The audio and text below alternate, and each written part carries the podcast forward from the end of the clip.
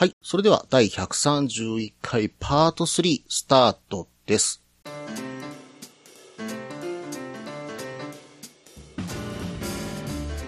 はい。それではね、亀さんのメール最後、5日目最終日のね、え内容を読んでいこうと思います。最終日、この日は帰るだけで、どこか寄ってから帰ろうかといろいろ画策したんだけど、どこ寄っても遅くなりそうだったので、おとなしく帰ることに。前日ご一緒してくれたマッツンさんがお見送りしてくれるとのことで、宿まで来てもらって、高速乗るまでってことだったんだけど、ちょっとわがまま言って、ちょっと遠くの茨城インターチェンジまで先導してもらうことに。1時間弱のこの旅最後のマスツーを街中走ってるのにめっちゃ楽しいかって何なんでしょうね。あっという間に茨城インターチェンジに着いてしまって、また走ろうねと約束して別れ。ここからがきつかった。高速乗って間もなく25キロの渋滞が始まり、やっと抜けてパーキングで休もうかと、寄っても人、人、人の、人の集まり。トイレにだけ寄って出発しても、事故だなんだでまたまた渋滞。さすがゴールデンウィーク恐るべしって感じで、当初ナビで6時間半くらいで出てた時間も結局家に着いたのが19時過ぎ。そんなに休憩してもいないのに約10時間もかかりました。こうして楽しかった四国ツーリングは幕を閉じました。友達に行くね行くねと言い続け、行く行く詐欺を働いて2年前にやっと計画して宿まで取ったのにコロナで中止に。翌年、過去昨年も状況変わらずで行けず。やっと今年行けまして、行くまでは天気予報も悪くて寸前までどうしようか悩んでて、2から3日前から天気予報も雨マークも消えて降らなきゃいいやと思って行ったら前日快晴というなんともありがたい旅になりました。天気もなのですが、ゴールデンウィークなのに最終日以外ほとんど渋滞もなく行きたいところ、やりたいこと全部できて大満足の5日間でした。あ、唯一やりたいことで八作大福を食べるが食べれなかったのが残念でしたが、また行く口実ができたと思って諦めがつきました。絶対にまた行く。むしろ、引っ越したいとさえ思わせてくれる心の底から楽しいツーリングになりました。この場を借りまして、今回遊んでいただきました皆様、本当に楽しい時間をありがとうございました。また、よろしくお願いいたします。ちなみに今回、初日1032.8キロ、2日目196.3キロ、3日目308.3キロ、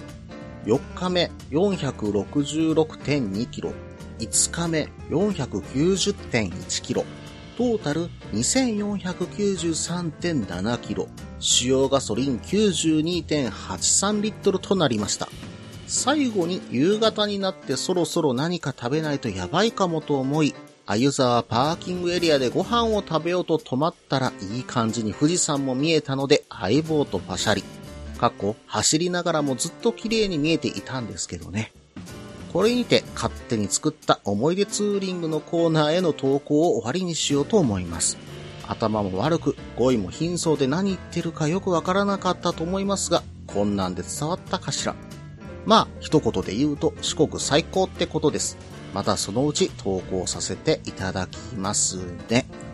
ということで、亀さんからのメール5日目、このように締めくくられていました。5日間お疲れ様でした。まあ、この長旅、羨ましい限りですね。まあでも天候ね。うん、まあなんかね、ここ数年のゴールデンウィークってそんなに天候良くなかったようなイメージあったんですけど、今年はね、まあ前半ちょっとね、雨降られたんですけど、まあ5月入ってからはずっと快晴でしたもんね。うん、まあこれはね、えー、本当に皆さんいいゴールデンウィークになったんじゃないのかな。旅をした方特にいいゴールデンウィークになったんじゃないのかなというふうに思っております。さて、えー、メールの方ね、詳しく見ていこうと思います。最終日、マッツンさんホテルに行って一緒に茨城インターまで走ってたんですね。まあまあね、このゴールデンウィークの最終日はまあ茨城インターまでが限界でしょうね。この後ね、え、25キロの渋滞が始まりという風に書かれてましたけど、やっぱりね、お盆、ゴールデンウィーク、正月はね、名神高速、東名高速ともにもうとんでもないね、渋滞するというのはね、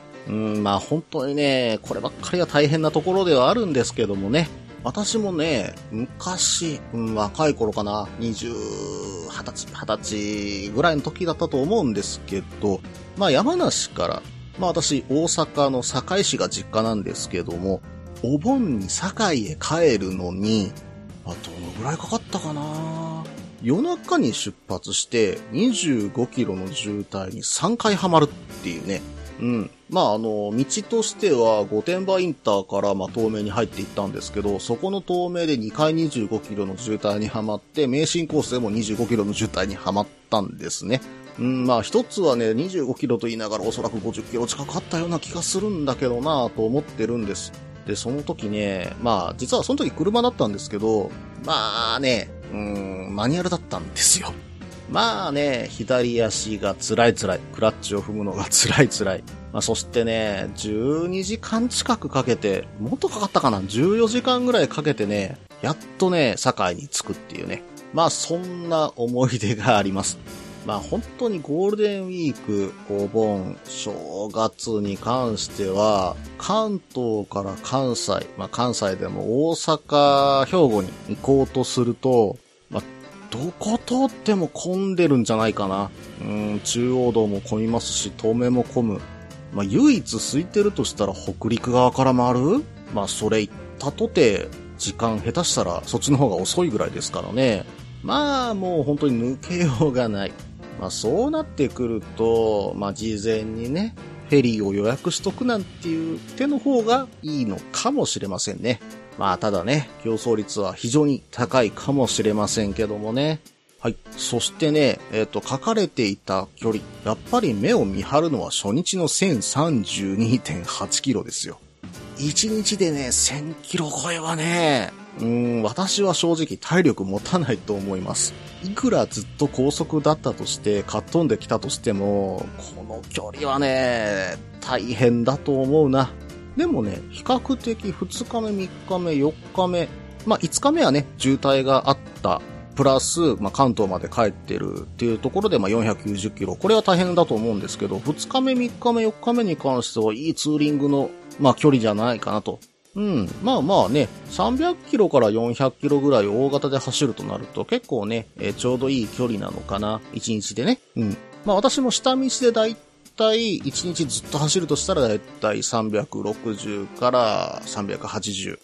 で、えっ、ー、と、高速を使うんだったら500弱ぐらい走れると思うので、まあそのぐらいで心地いい疲れになるかなといった感じです。2日目に関してはね、196.3キロ。これはまあ芸に、しかも、えっ、と、しまなみ海道でね、ゆっくり回りながらね、走っていると思うので、いい距離なんじゃないかなと思います。ただね、えー、やっぱりね、トータルで2493キロですか。まあこれは帰ってね、えー、すぐにでもオイル交換しないといけないような距離になってきてますね。まあそういえばね、本当にロングで1週間とか出る方は3000キロ近く走る方もいらっしゃると思うんですけど、やっぱそういう方々ってね、途中でオイル交換してるなんていう話も聞きますんでね。まあ、他にもね、途中でタイヤ交換するという人まで聞いたことはあります。まあ、まだね、タイヤが3部山、4部山残ってて、まあ、ツーリングの途中でどっかダメになるからっていうところで、まあ、大体の予定をつけて、その先で予約を入れておいて、タイヤを取り寄せておいてそこで変えたなんてね、話も聞いたことあるんでね。うん、まあ、そういう準備もしてる方がいるんだな、なんていう風に、えー、不思議にね、えー、聞いておりました。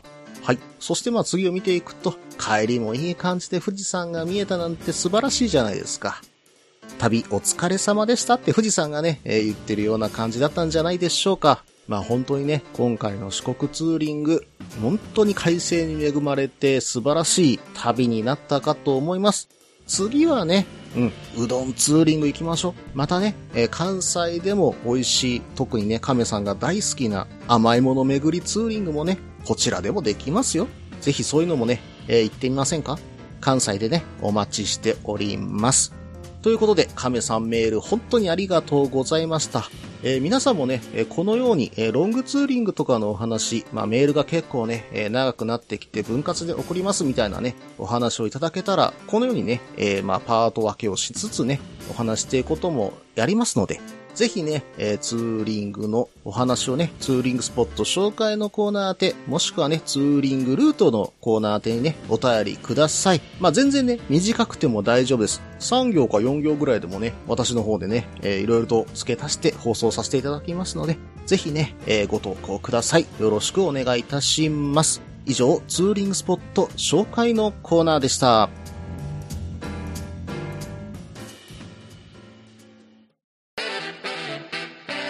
ツーリングスポットデータベース番組バイクノンは、この番組は皆さんから教えていただいたバイクにまつわるツーリングスポットやグルメ、イベントなどを紹介する番組です。そのスポットを Google マップでも共有しています。ポッドキャストにて月2回程度放送中。皆さん聞いてくださいね。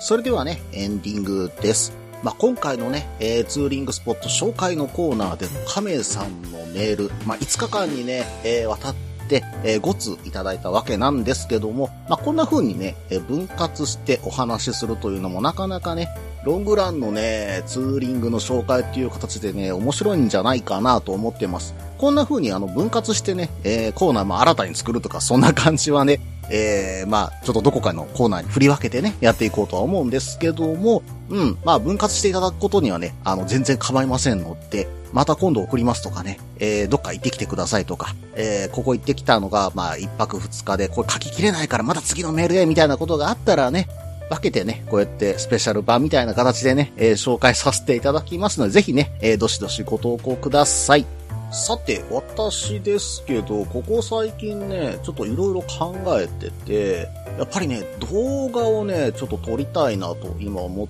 てます。まあできればね、やっぱり自分の走ったところを残しておきたい。まあこれも以前にもお話したことがあるんだけども、未だにまだね、アクションカム買ってなくて、まあ GoPro がね、いいっていうのはもう分かっているんですが、私のお小遣いの範囲で買えるのはまあ多分中華アクションカムになるかなといったようなところですけどもね。まあ、XTU あたり変えたらいいかななんていうふうには思ってます。ただね、調べれば調べるほど、どんどん GoPro 欲しくなるんですよね。うん、まあ、やっぱりね、あの広角具合と、手ブレ補正の良さ、そして画質の良さ、この3点全部揃えたらやっぱりね、GoPro になってくるんだろうななんていうふうには思ってるんですが、まあ、いかんせんね、ちょっとそこまで小遣いが貯れるか、といったような状況には今あってですね。うん、まあ、その前に、まあ、自分の動画として残すだけという形であればね、アクションカム、まあ、2万円弱ぐらいのやつであれば、まあ、2万円強ぐらいまでのものであれば、うん、まあ、買ってもいいのかなと。まあ、もしくは GoPro の一番安いやつで 4K 撮影できないやつがあったようなとは思っているんですけども、まあね、いろいろとそんなところで、そのアクションカムを探し始めている次第です。まあね、インスタ後360度カメラでね、撮れるやつもあると思うんですけど、今1個しか買えないってなると、360度カメラよりアクションカムの普通のね、あの、広角のアクションカムを買う方がいいのかなーなんて考えているところもあります。まあ前面のカメラ撮れたらいいのと、やっぱり360度カメラだと、ちょっとね、横がね、なんだろう、こう曲がって広角すぎるというか、こう曲がって映ったりしてるようなところが、まあ変に映ってるような感じがするのがあんまり好きじゃないっていうのがあって、うん、まあそういうところも含めて考えて、まあそれはできれば GoPro だけども、まあそれに近い形の機種をね、買ってみようかなと今企んでいる次第です。まあ、ただ YouTube とかに上げるとなると、そこで編集が必要になってくるのって、まあ、編集ソフトもだいたい1万円ぐらい考えていくとね、結構いいお値段になるわけじゃないですか。まあそうするとだいたい予算3万ちょっとぐらいかな。うん、まあそこまで出せれば、それなりの編集もできるかなとは思っているので、うん、まあ来月ぐらいね、買って試しにね、ツーリングに使ってみようというふうには思っています。まあ何かしらね、えー、こういうカメラ、まああの GoPro はね、だいたい調べ尽くしたので、それ以外のカメラでもっといいやつ、こういうのあるよ、安くてこういうのあるよっていうのがありましたら、ぜひね、えー、私の方に教えていただけたらと思いますんでね、えー、よろしくお願いいたします。はい、えー、それでは少しね、お話は変わりまして、バイクのは周年のね、えー、まあ言ったら忘年会ですよ。えー、毎年行っていた忘年会についてなんですが、まあ、このコロナ禍でえ2年連続できていませんでした。で、今年は復活する予定だったんですけども、今年はですね、大変申し訳ないんですけども、中止させていただこうと思っております。うん周りの方々には、えー、まあ、5月ぐらいまでにね、えー、お会いした方々には、えー、今年はやるよっていう風にね、お話ししてたんですけど、6月に入りましてね、私ちょっと体調崩しちゃいまして、うん、実は今ね、バイクも乗れないし、お酒も今飲めない状況です。まあまあ、でもね、えー、体調の方もだいぶ今良くなってきたおかげでね、これ収録してたりするんです。実はこのエンディングだけ、えー、まあ、7月にね、入ってから撮らせていただいてます。うん、まあなかなかね、あの、亀さんのメールの続きがね、えー、放送できなくて申し訳なかったんですが、まあある程度ね、え体調が回復してきまして、やっとね、え収録にこぎつけた次第です。でですよ、バイクに関してはおそらく7月中には復帰できるかななんていうところまでは今やっと来てます。ただ、ちょっとお酒に関しては、もしかしたら年内ね、飲めないかもしれないです。まあそんなねえ、市場もありまして、えー、バイクの忘年会に関してはね、うん、ちょっと申し訳ないんですけども、私の体調がちょっと申し、よろしくないということで、えー、中止させていただこうと思います。えー、ご了承ください。まあ、バイクの方に関しても、まあまあ7月から乗れるかなと先ほどお伝えした通りなんですけども、まあ、まずはね、えー、バイクも、うん、まあ、ちょっと体調と相談しながら乗る形になるので、まずはね、えー、短い距離でリハビリツーリングをしていきながら、少しずつね、えー、距離を伸ばしていこうかなというふうに思っています。まあ、忍者乗る前にね、まあ、ヘリテージで少し慣らしてからにしようかななんていうふうに思ってるところもあるんですけどもね。うん。まあ、それでね、え回復してきたら、忘年会の代わりに、ツーリング企画でもさせてもらえたらなんていうふうに思っています。まあ、もしそれができたら、えー、告知はさせていただきますので、その時は何卒よろしくお願いいたします。まあでもそういったツーリング企画やるとしたら、どちらに向かえばいいですかね。浜名湖あたりとか久しぶりに行っちゃいたいところですけどもね、そうすればね、関東の方もなんとか来れるかななんていうふうにね、思ったりしてるところもあるんでね。まあそれに向けて、えー、今のところ体調を整えるようにね、えー、頑張ろうと思います。皆さんどうぞよろしくお願いします。この番組では皆さんからのメールを募集しています。ツーリングスポット紹介のコーナーではおすすめのスポットを穴場のスポット、自分しかいないけど自分が好きなスポット、自分じゃ行けないけど良さそうなスポットなどを教えてください。また、イベント紹介のコーナー、ツーリングアイテムのコーナー、ツーリングトラブルのコーナー、ツーリングルートのコーナー、温かいお便りも待っています。できる限りご紹介させていただきます。メールはブログの方にメールフォームを設置しています。もしくはツイッターで直接メッセージいただいても構いません。ツイッターはタククロで検索していただければ忍者の画像でわかるかと思います。ではお便りお待ちしておりますと同時に今回第131回ですね、バイクの輪、これにて終了となります。バイカーズイントラストでのステッカー販売、まだまだ継続しております。あ、それとですね、うん、あの前回のイベント、タナックスさんのイベントで作ったバイクの輪オリジナルの手ぬぐい、これに関してですね、欲しい方がいらっしゃったらぜひね、え DM 等ください。1枚800円となりますけども、私と会える時にそれで渡すような形にさせてもらいますので、まあ、取り置きの販売というような形で予約だけ入れさせていただきます。そしてね、その予約の方々の分は取っておいて、会える時にお渡しして、その時にお金いただくような形にさせていただこうと思いますのでね、欲しい方はね、TwitterDM もしくは、えー、メール投稿フォームからね、え、連絡いただければと思います。ぜひね、えー、ご購によろしくお願いいたします。それでは失礼いたします。